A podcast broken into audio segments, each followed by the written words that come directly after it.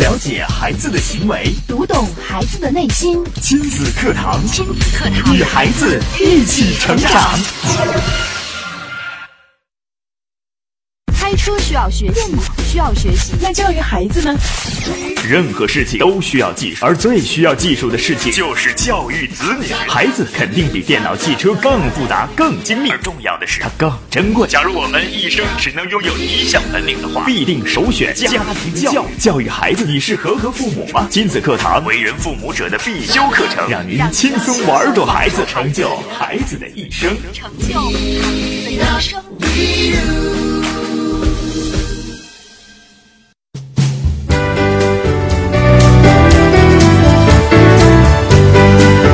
亲子课堂今日关注：释放天性与遵守规矩可以兼得吗？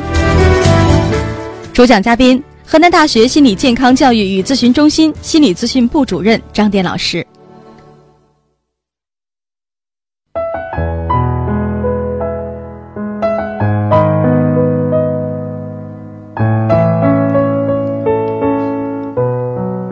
释放天性与遵守规矩，真的是鱼和熊掌的这样的一个关系吗？那么，到底让孩子不受束缚，充分释放天性呢，还是应该约束孩子建立规则意识呢？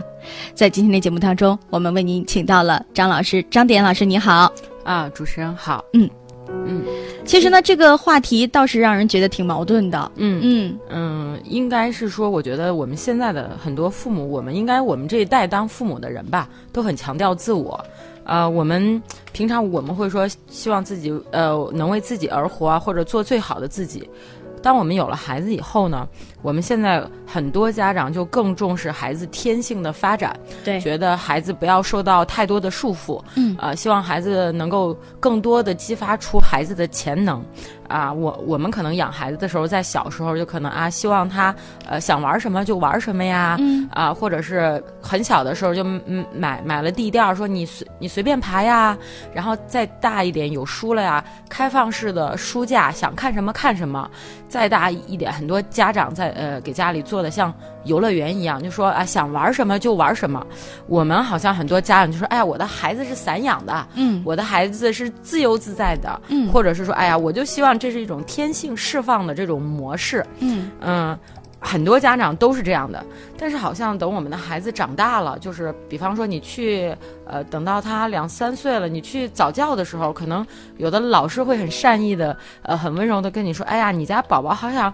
好像有点儿太活泼了呢，啊，他上课的时候老在教室里跑来跑去的，嗯就坐不下来，对甚至有的家长小小孩上了幼儿园以后会。一放学被老师给留下来了，说：“哎，你们家宝宝最近，呃，动的有点儿太多了呀，呃，跟人冲突的次数也多呀。”他会把别的小朋友的东西都扔到地上啊，嗯那个老师就会提意见了。这个时候，我们家长可能就有点儿困惑了，就是以前我觉得孩子很活泼，很爱动，想干嘛干嘛，我觉得没有问题。但是当现在他开始上学了以后，嗯哎，我觉得他是不是跟这个集体环境有点儿水土不服了？就是我的这种散养，或者是我的这种释放天性的模式，是不是会有一点问题？嗯到底是应该呃释放天性呢，还是应该让他遵守去去遵守规则呢？嗯呃，我这样养惯了，会不会我现在教育他，让他啊，我也知道啊，呃，没有规矩不成方圆，这这是我们常说的。是但是小孩子他是不是自由惯了，嗯猛的一束缚他，他会不会反而更加反感，或者是更加叛逆了呢？就是其实我们家长的这种疑问，现在很多家长还是比较多的。所以呢，我在今天想跟大家分享的主要内容就是，我个人认为，其实，呃，跟孩子立规矩，让孩子遵守规矩，跟让孩子释放天性这两件事，其实他们并不矛盾。嗯其实我们给孩子立规矩，是我们父母应尽的责任，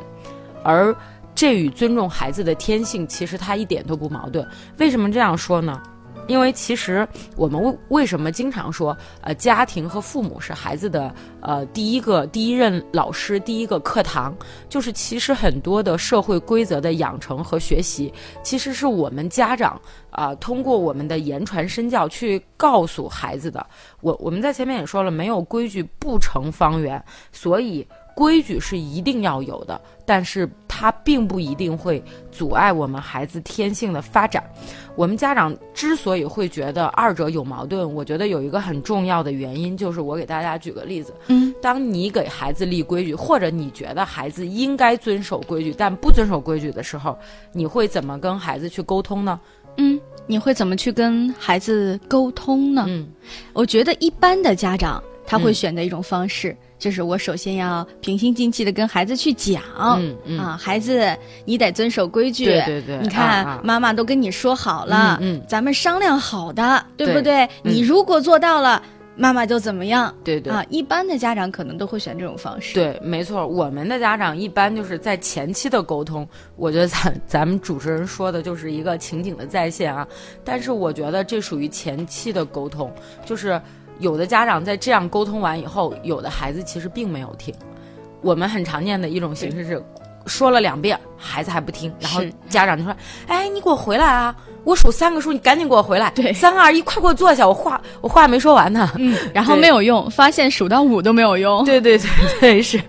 然后还有的情况就是啊，这个东西不是你的，我说了不能买，你快点那那个那放回去，嗯呃，再不放回去，我我我生气了啊！嗯，。哎，你会发现有时候这种话说多了，小小小孩子听到跟没听到一样 是的，他完全就是视你说的话为没有。对，就是可能我们家长觉得我一遍不行，两遍不不行，哎，我的权威感就要出来，我的语气一变，然后我的脸色一变。这个权威感一出来，是不是孩子就知道哦，这个规矩是必须遵守的？对，但是其实你们想想是这样吗？有时候其实嗯对对是这样嘛，因为你的权威感经常出来，对所以出着出着就没有用了，没错它就没不错叫权威感了。，对对，没错，就是我们可能潜意识觉得一定要立规矩，要板着脸，要严肃，孩子才觉得这是一件很正式的事情。嗯对啊你的这种权威感竖起来了，才能让孩子知道哦，我要遵守规矩，我要遵守规则。是的，但其实我个人觉得，要让孩子遵守一项规则，其实你会发现有时候，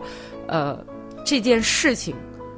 虽然很重要，但是我觉得有时候家长的态度更重要。对，嗯，没错。其实。不管，其实我们不管是跟同龄人、跟我们的上下级沟通，还是跟我们的家里边的人、跟我们的亲人、孩子沟通，嗯其实尊重都是最基础的。嗯，尊重一切一定是一切谈话的一个基础，所以我觉得，善于立规矩的父母，从来不会让孩子反感或者觉得我丢失了自由，不能够释放我的天性，对，而是如果你会立规矩，你会让孩子打心底里认同这种规矩。嗯这时候，这种规矩其实跟他的天性释放是不矛盾的。对，这个时候才是最有力量的，对啊，最有用的。对，而且我们家长很清楚，当一旦孩子开始上学，其实就是他走上社会的第一步。嗯社会上有很多规矩是我们不得不遵守的，嗯，遵守这些规矩是为了让我们孩子更好的成长，也是为了天性更好的发展。遵守规矩可不是说我们的死板的教育让孩子只会学习或者是只会做什么，对，应该的基础的一些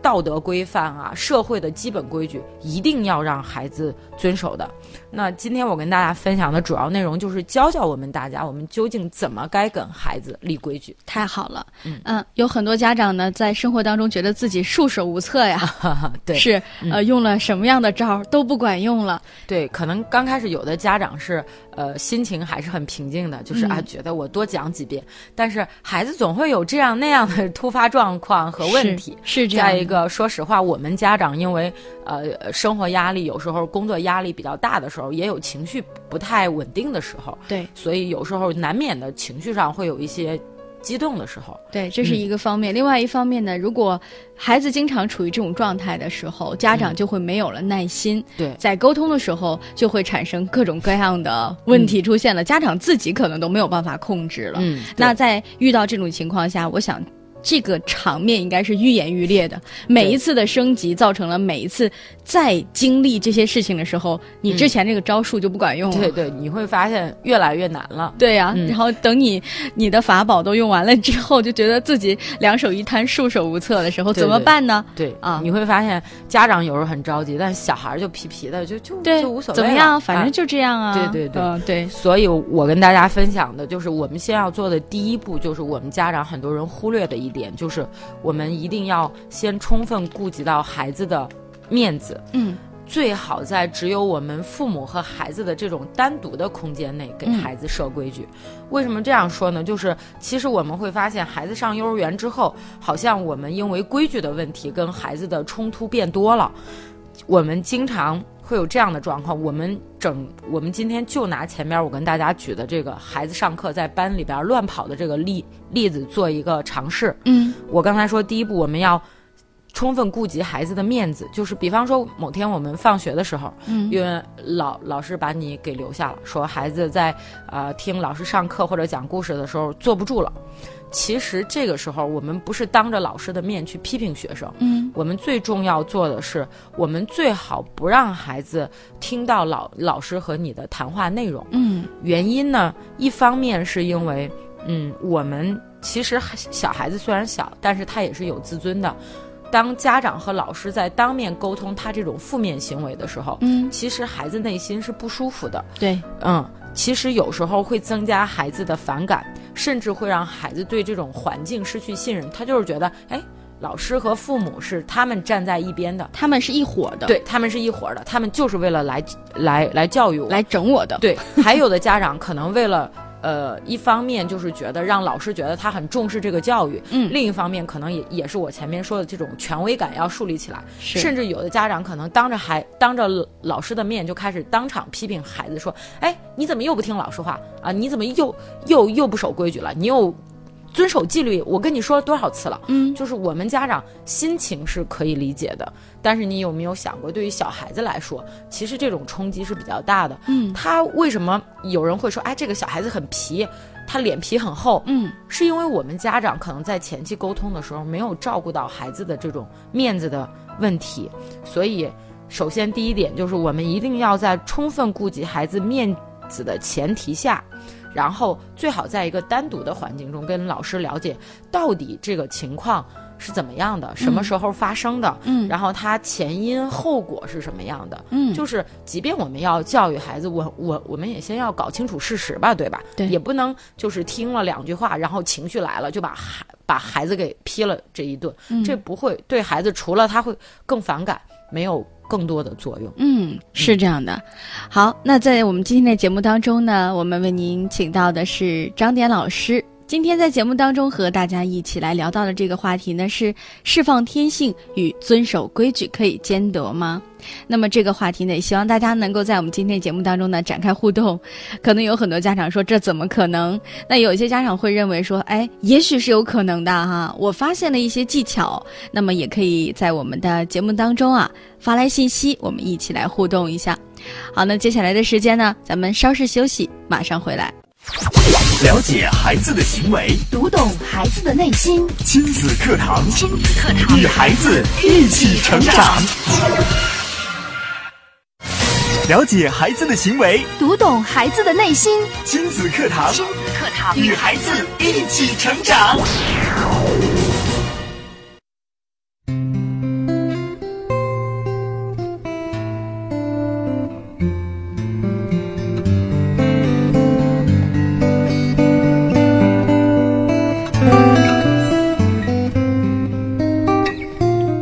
欢迎各位继续来关注今天的亲子课堂。今天在节目当中呢，为您请到的是河南大学心理健康教育与咨询中心心理咨询部主任张典老师做客我们的节目。今天呢，我们要和大家一起来说到的这个话题是：释放天性与遵守规矩可以兼得吗？我们看到啊，有一些家长朋友现在已经在我们的微信平台啊发来自己的一个意见了，说自从啊听到亲子课堂以后，对孩子的散养意识越来越强了，跟孩子的沟通也越来越好了，陪伴孩子的时间也越来越多了，发现诸如此类的这样的矛盾也基本上没有了。哎，我我觉得这是从根本上解决问题了。是是，嗯，这看来是我们节目的忠实忠实长长期期听众，对对一定要忠实长期这两个 词，要不然的话就很难做到这一点。对，对对，嗯其实我们的节目的连贯性啊，包括呃我们嘉宾们挑的这个主题针对性，我感觉还是一般都比较强的。嗯，是这样的。应该使用起来，可能大家可能听了以后，比单单的看书对从书上学，可能我觉得还要更系统、更实用性一些。对，实用性很强。对对，嗯就说到这个话题之后呢，有很多呃家长呢会认为说，你看，那么释放天性，嗯，我需要让孩子散养，嗯我需要放开，嗯我需要什么都不给他立规矩。嗯哎，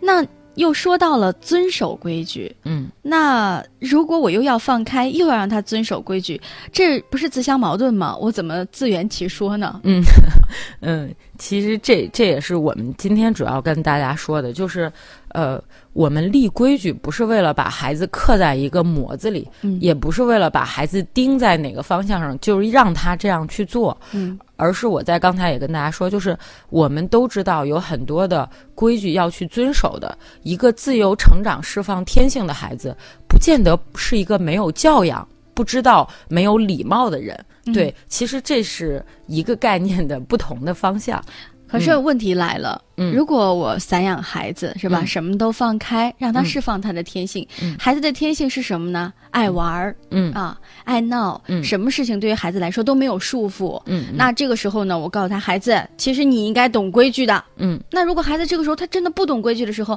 我们又该怎么办呢？嗯，其实我觉得您说的这种情况就有一点儿极极端了。啊，就是可能我们听着这个情况，就有点感觉从一个完全不管，突然到了啊，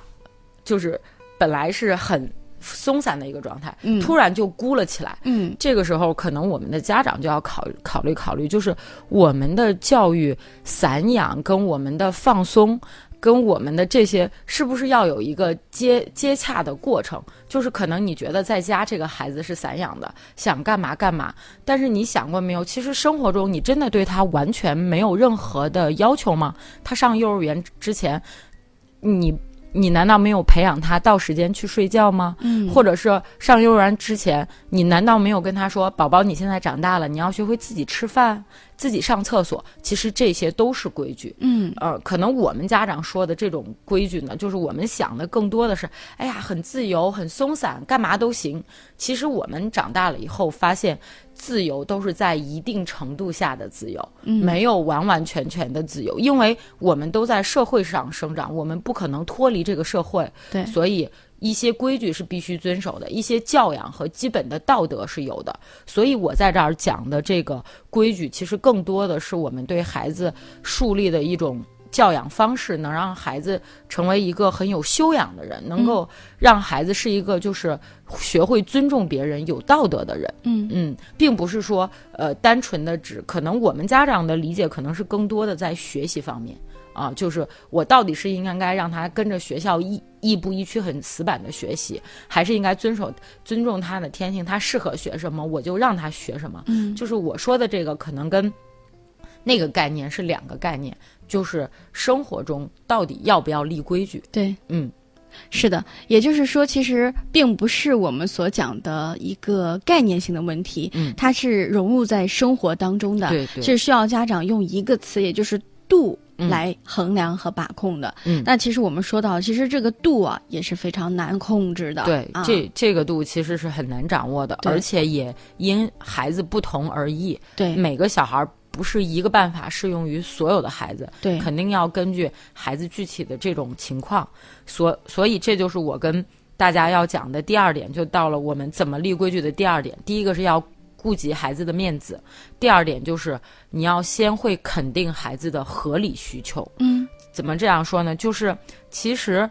我们在班级里在上课的时候坐不住的孩子，多半在家也是很好动的。可能他上学之前在家里本来就很啊、很轻松，他想干嘛就干嘛，我们没有控制过他。或者还有一种情况就是孩子孩孩子会跟你说：“妈妈，那老师今天讲的故事我已经听过了，我真的不想听，我觉得好好没意思。他讲的故事结果我都知道呀。”嗯你听起来孩子也说的很有道理。那这个时候我们家长怎么做呢？其实孩子在家跑完，你就可以问问他，哎，你你是不是今天上课的时候在在班里边跑了？嗯而不是上来就说，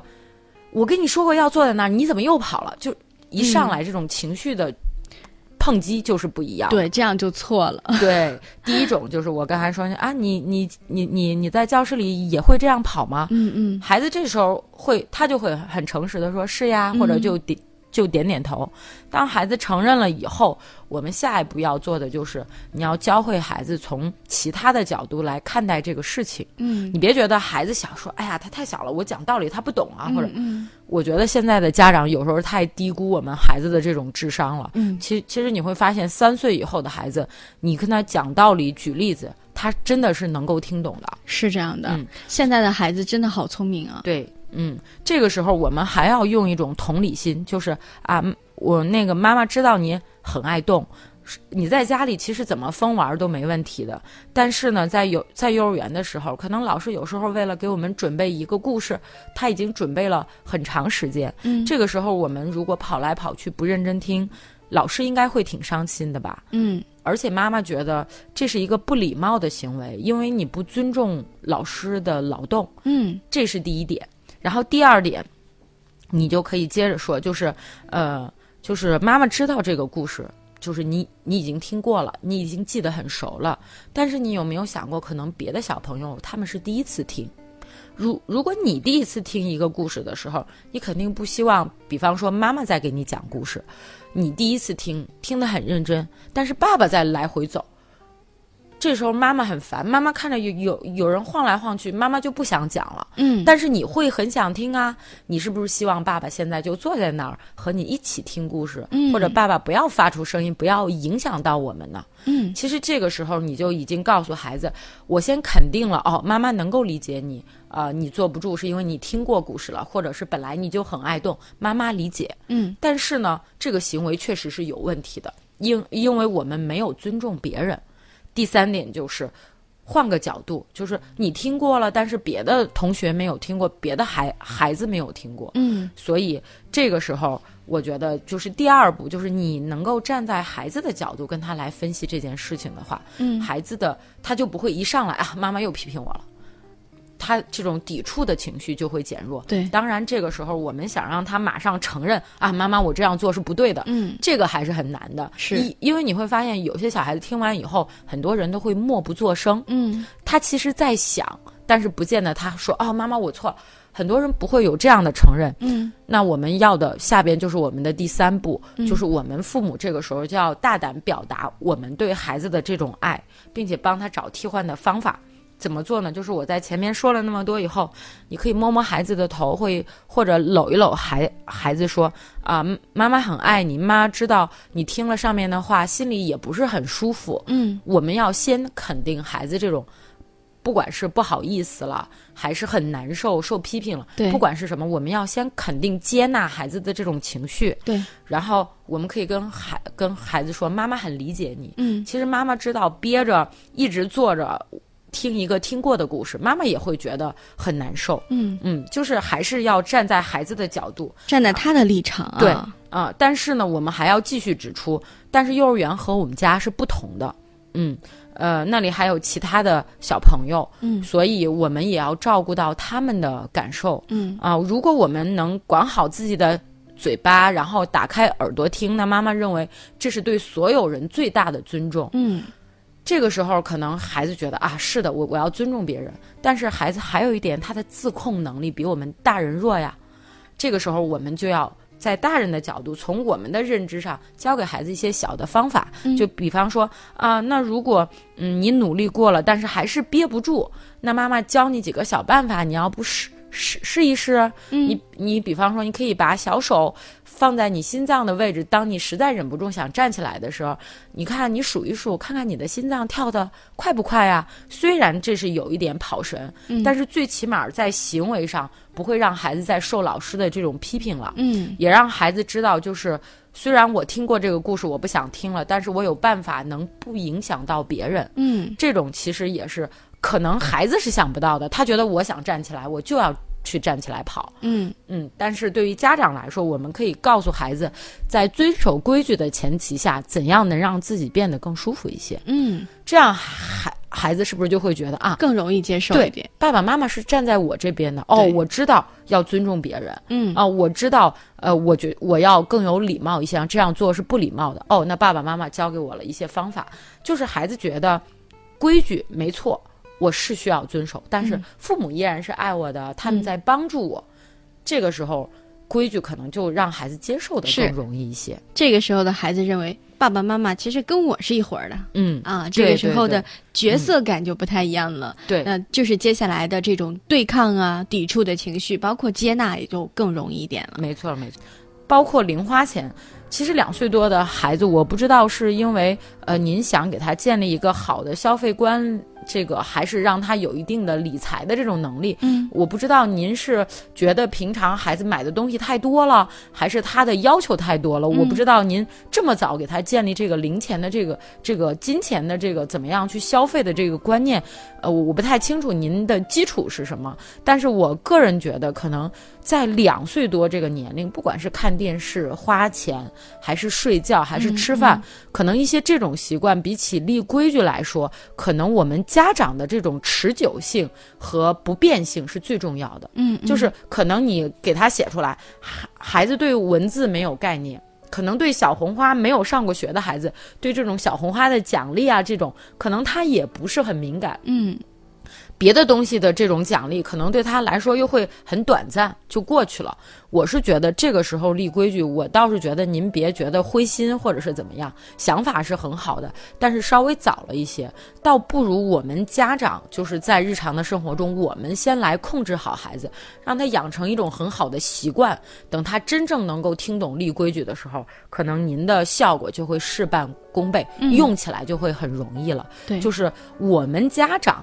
坚持着做一段时间，你就会发现一件事情有效果，就是在我们心里把这个规矩立好，可能跟现在就去跟孩子沟通，你你应该这样，你做错了，可能比这个效果会更好一点。是的，嗯这个时候其实做妈妈的，如果孩子真的是属于就是我们说到了一种孩子的类型哈，他其实是一个特别容易遵守契约的孩子，嗯可能就比较的啊省没错劲没儿错了。对那有的孩子呢，可能天生呢就有自己的小主意哈，嗯嗯就很难去。打破他自己的那个世界，告诉他你应该做什么，你不应该做什么。对那对这样的孩子有时候会执拗啊，就像对谭秀荣说，就是的，他嗯有时候就执拗不已，不知道怎么办好。嗯，这我觉得刚才张老师说的很好，第一是时间啊，孩子的年龄还有点小。嗯那么第二呢，我觉得我们亲子课堂有一个理念是妈妈一定要温柔而嗯坚定，对温柔的坚持，对嗯对对，是这样的。然后我们就慢慢的静等花开就好了。嗯孩子闹啊，孩子怎样啊？其实做妈妈的你需要有自己的想法，嗯还有嗯自己的立场，嗯啊，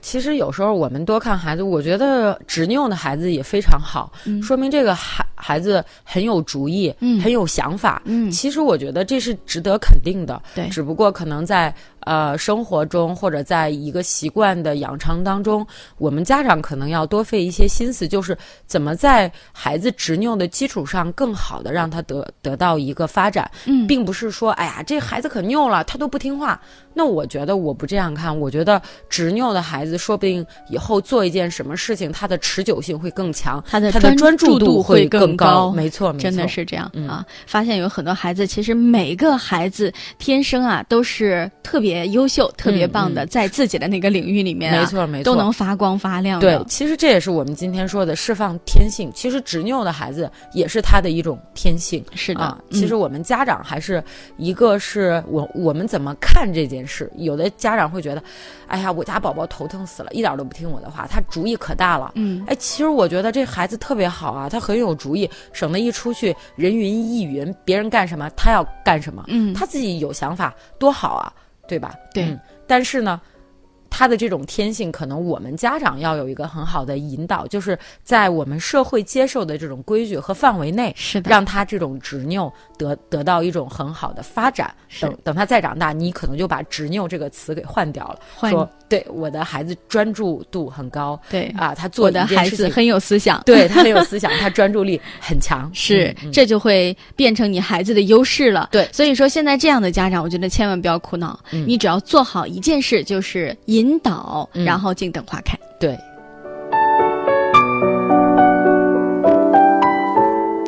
小白就说到了，说自己的孩子呢，今年五岁半了，有的时候呢、会呃给自己要东西，嗯有时候满足不了就会哭闹。呃，爸爸和姥姥姥爷总是惯着孩子，我们因为这件事情，家庭也经常闹不和不愉快。嗯，嗯想问一下老师，到底应该如何处理才好呢？嗯就是五岁的孩子要东西，这个也很普遍了啊，，对，这是这很普遍。嗯，那个，其其实我在前面跟大家分享过，就是类似的内容，比方说，呃，一期我讲过一个孩子哭闹怎么办，就是已经哭闹的，就是很厉害了那种嗯怎么办？嗯再有一个就是，呃，孩子的要求很多，我们嗯到底要不要去满足孩是子？您这个问题问了两个方面，我跟您来再再总结一下。嗯嗯，一方面我是觉得，嗯，我们先撇去孩子哭闹这个事情本身来说，我觉得有很重要的一点就是您说到的姥姥、姥爷还有爸爸，嗯您不同意，他们同意，嗯，孩子是很聪明的，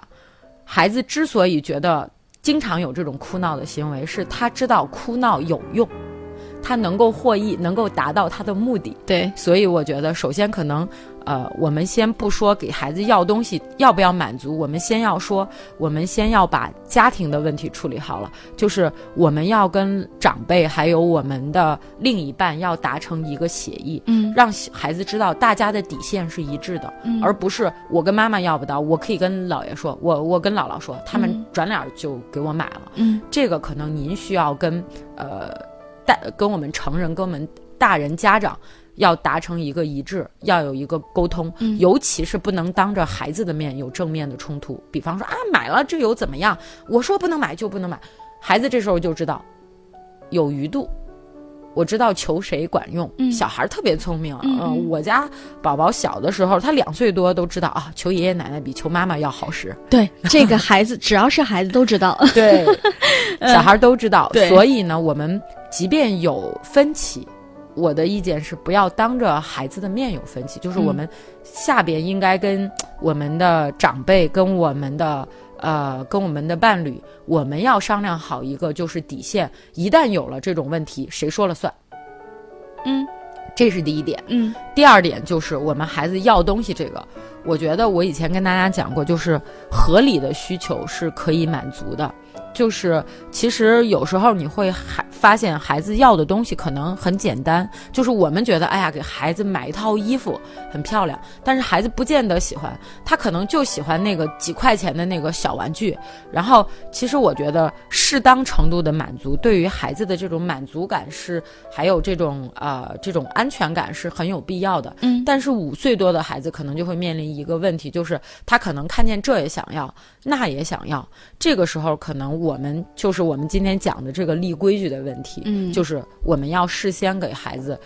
如果这个问题经常出现，嗯因为要东西经常要又经常哭闹的话，嗯我们就应该给孩子做好一个规定，就是，呃，如果你有想要的东西，我多长时间可以满足你一次？嗯嗯或者是说，呃，这个东西你要告诉我，就是你需要它的确切理由是什么？嗯五岁多的孩子都快上小学了，对很多东西他应该能够跟你讲得清楚了。就是一方面要立规矩，一方面我们也要考虑到孩子的这种合理实际需的求。求，对嗯对对，是这嗯样的，嗯再一个，对于哭闹，就是我们家长可能会觉得哭闹怎么办？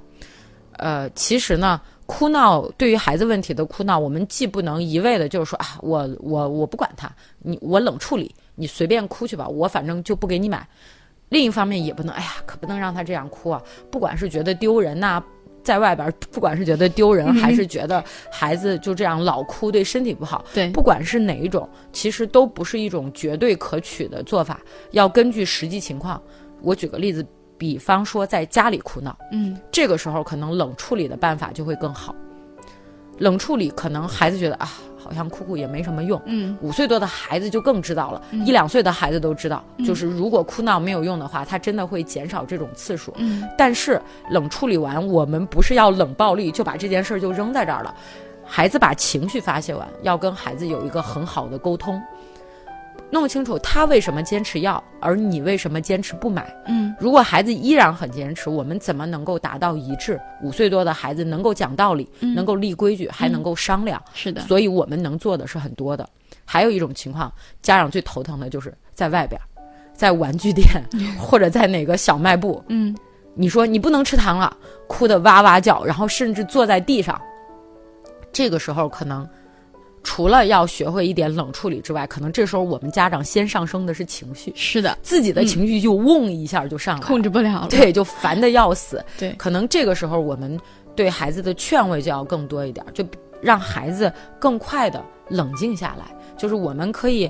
呃，说啊，我知道，嗯嗯，妈妈现在不给你买，你很难受，那妈妈就陪着你嘛，嗯你先难先难受一会儿，等你这会儿这个呃不太难受了，妈，嗯，咱俩聊一聊这个东西，也不是说就不能买，我告诉你了，他怎么怎么怎么不好就不能买，嗯就是我是觉得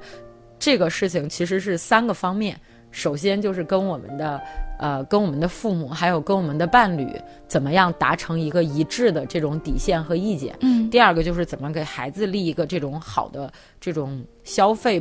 的这种理念和方式。嗯嗯第三点就是对孩子哭闹究竟应该怎么处理，这可能是三块儿的这个内容。